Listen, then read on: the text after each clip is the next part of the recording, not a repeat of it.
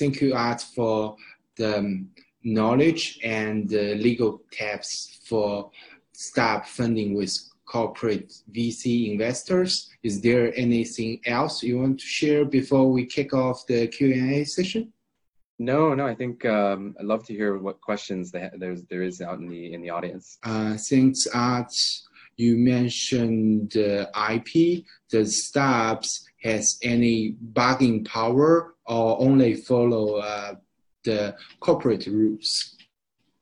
Um, I, that's a good question and a very real and practical question. You know, I do think um, you have more power than you think because um, a, you know, if you're talking about um, corporate venture capital or or or these um, collaboration programs, these accelerator programs, you, any venture capital fund, whether it's corporate venture capital or institutional venture capital, is going to not always railroad the startup with onerous terms, whether it's on IP or control or um, even on valuation.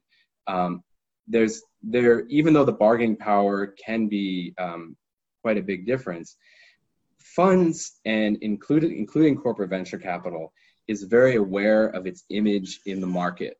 Um, so funds can develop um, and corporates can develop a reputation for being hard to work with. Um, and that's and the, and people here know I'm sure that the founder community, the startup community, is a very small community uh, that talks to each other. So um, I think the straight answer to that question is you have probably more bargaining power than you think.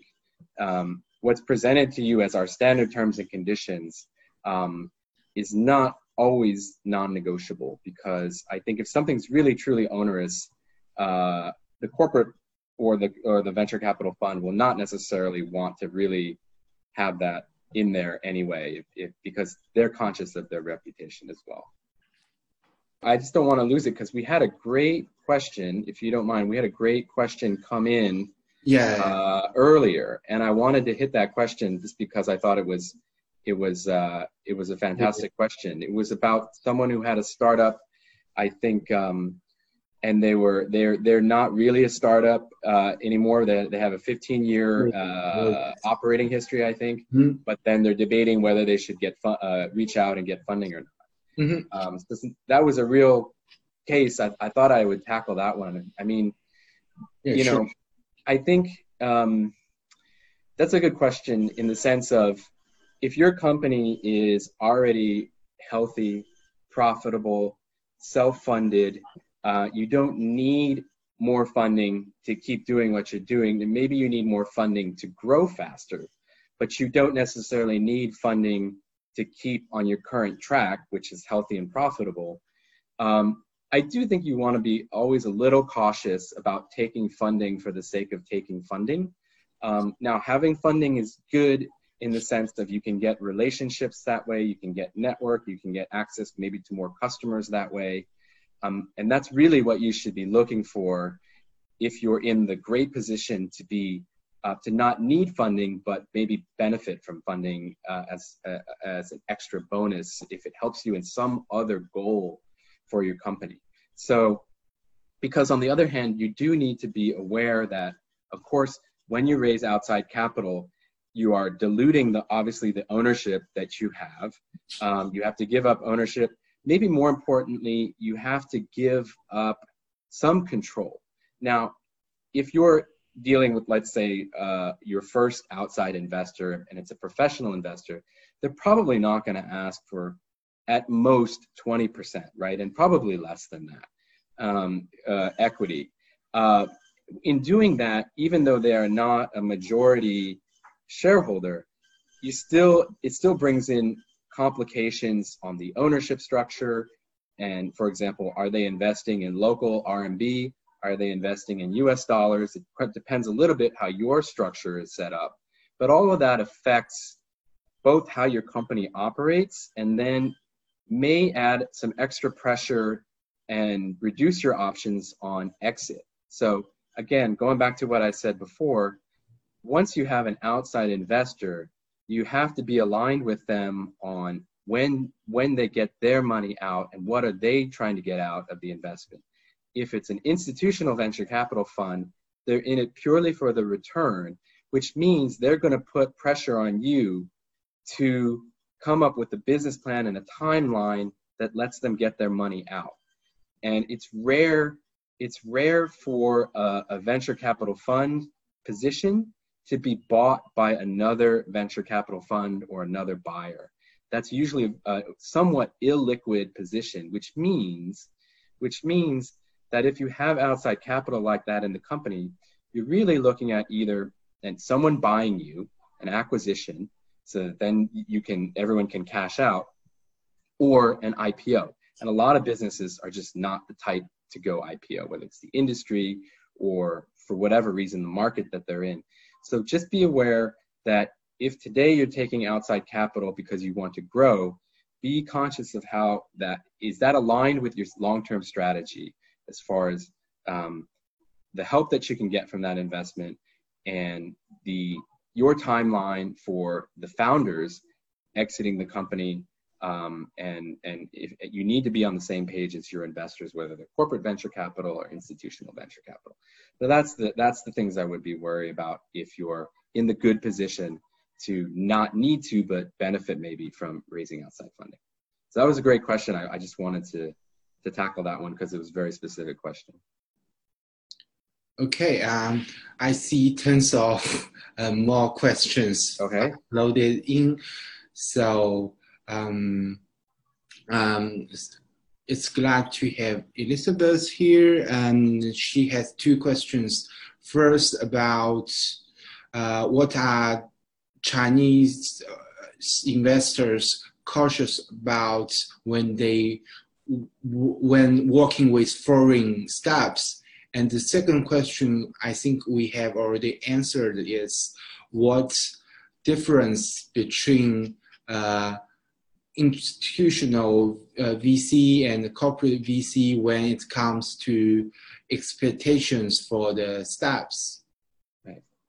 Hmm. So um, let me yeah let me tackle that. Um, uh, Chinese investors uh, working with foreign startups. So that is still um, I don't want to say it's it's rare, but it's truly local um, funds, uh, especially ones that are investing in RMB. Um, by the by, the fact that they're investing in RMB, um, really you need a local structure. And so what that means in practice is your business is going to be set up uh, after you take their investment as a as a as a right? It's like mm-hmm. it's a sino-foreign joint venture. What the only complication that brings is again the exit. If your if your if your capital is in in at RMB, then you may be limiting yourself unless you do some kind of a large corporate restructuring later on you're you're going to be limiting your exits to china whether it's china capital markets on an ipo or an m&a buyer and so um, that's for the startups perspective from the chinese investors perspective why are they cautious i think there's always going to be some cultural issues there and that's just whether it's big companies, small companies, startups. Um, I've been here 13 years, and those issues just are always going to be there. Um, and I think Chinese investors, when they're investing locally, uh, are very uh, want to be very helpful um, in in in developing the local market and using their relationships to do that. Um, but then sometimes that may take the focus and put it completely on China to the, sometimes to the exclusion of markets outside of China if you're also looking to be a global a global company at some point. So that's one thing where I think both from the startup's perspective perspective and the investor's perspective, um, sometimes it can work very well, especially if you're clear that your market is primarily China and and always going to be China. I think it can work. Um, but if you're planning to be a global company down the road, um, you may need to think about that when you're taking Chinese investment. Okay, um, so right now Emily has a question about how long does it take for the negotiations, by the way, starting the conversation mm. with corporate VC and finally get the money? Right. So this is always a frustration of startups, and having worked with a lot of startups to do these kinds of fundraisings, it's it can never be fast enough, right? And so, um, if we're talking about uh, angel investment, for example, let's go way back to that. That should be the fastest, but often that even that process is very drawn out as you're lining up multiple investors and get everybody everybody on the same page. When you get to the institutional venture capital stage, a proper what we call Series A round, mm-hmm. um, those funds tend to move faster. Particularly, obviously, if your startup is doing well, if it's competitive, multiple funds are interested in you, then the process can move very quickly. Um, the, the whole transaction can be from term sheet to closing can be closed in a month, right? Um, now, if you're talking about corporate venture capital, again, it depends. Is the corporate venture capital leading the round or are they co-investing with an institutional venture capital fund? If they're co-investing, the institutional venture capital fund may be able to pull them along faster and they're just kind of following along um, on the due diligence and, and then investing with them along with the same relatively same terms. Um, that tends to speed things up if the corporate venture capital fund is driving the process itself, especially if it's not one that has a big local team here in China, there's going to be a lot of coordination back with headquarters. This could be a multi-month, multi-month process. Um, and so what's difficult about that is the business, the, dynamics of the business may change in the interim, right? The company may be doing much better, but you're still dealing off a term sheet from a few months ago. Um, and so that's where it gets really tricky in these long drawn out process. Okay, uh, nice. Uh, we have a very good question from featuring Arts. You talked about valuations, risk management between CVCs and IVC. Uh, how do they differ in terms of control terms they demand, board seats, veto, etc.? Good question. Very good question because that's a very practical um, uh, question, and especially from the startup's perspective, you know, sometimes it's good to have uh, very knowledgeable people on your board. Sometimes mm-hmm. you don't want you know too many cooks in the kitchen, right? You don't want uh, too many people outsiders on the board because it can sometimes slow things down, and um, and it, and it, people offering different opinions and and and it's, it just slows the whole process down.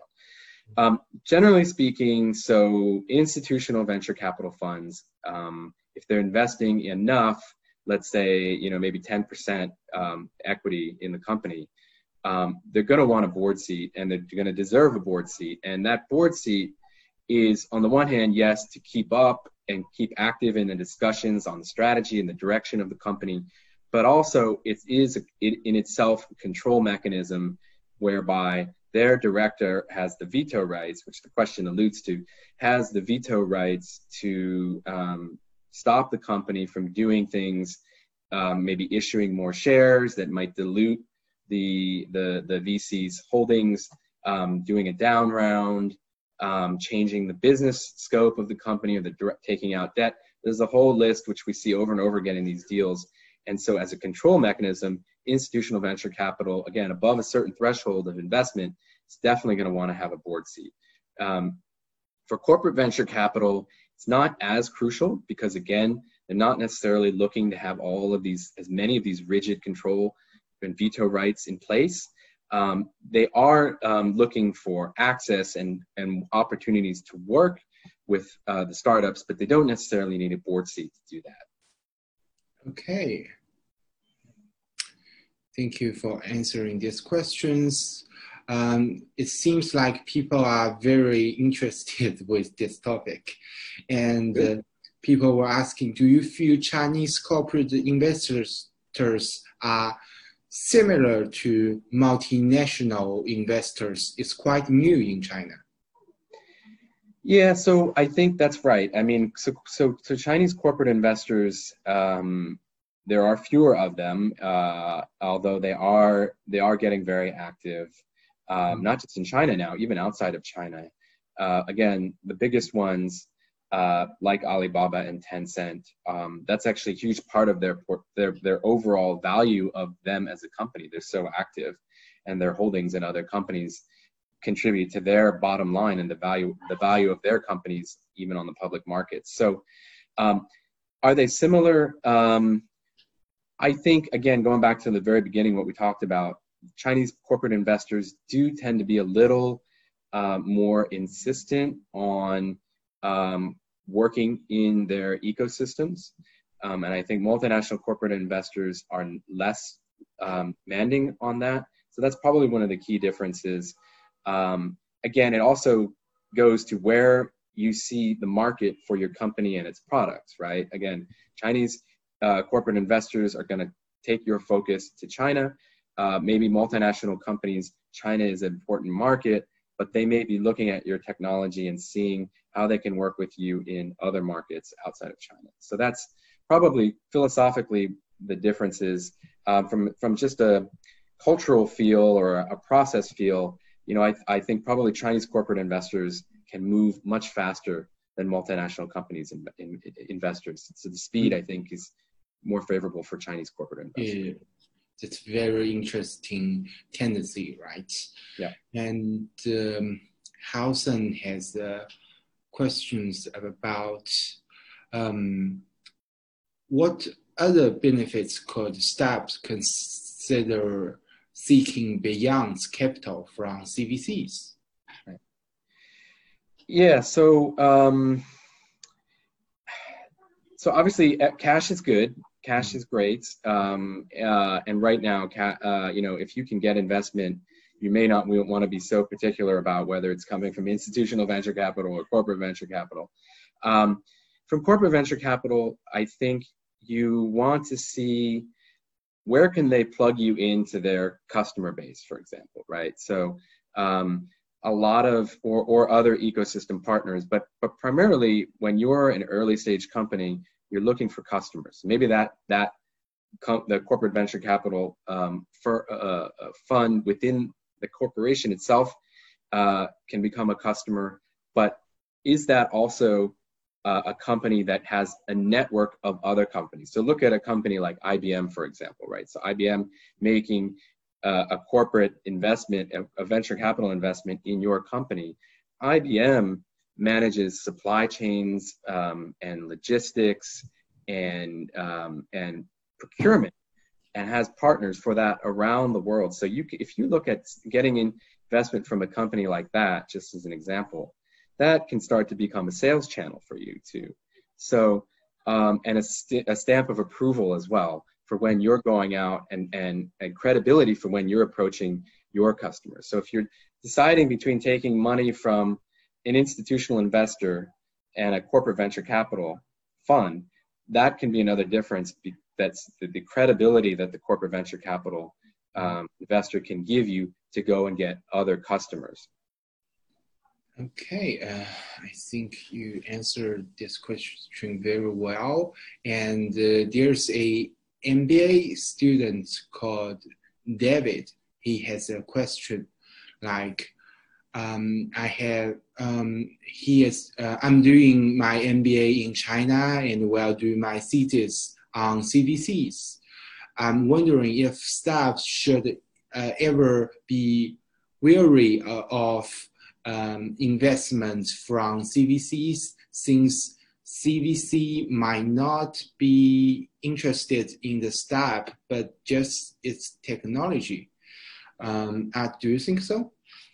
Uh, that's also a very good question because if you think about it, what I talked about earlier mm-hmm. seemed to suggest that uh, if you take money from institutional venture capitals, again, you're on this you're on this accelerated timeline mm-hmm. of having to help your investors be able to get their money out, right? So on one hand, you can think, okay, great.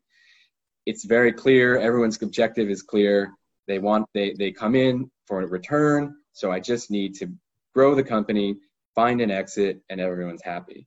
That's simple. Uh, of course, that's hard to do in reality.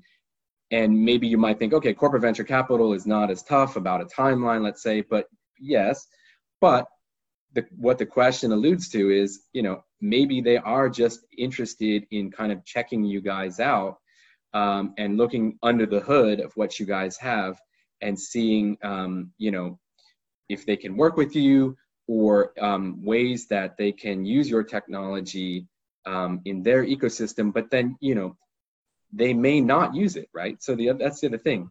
Mm-hmm. An institutional venture capital fund is going to be very not just going to put in money, but also being incentivized to help you find customers, right?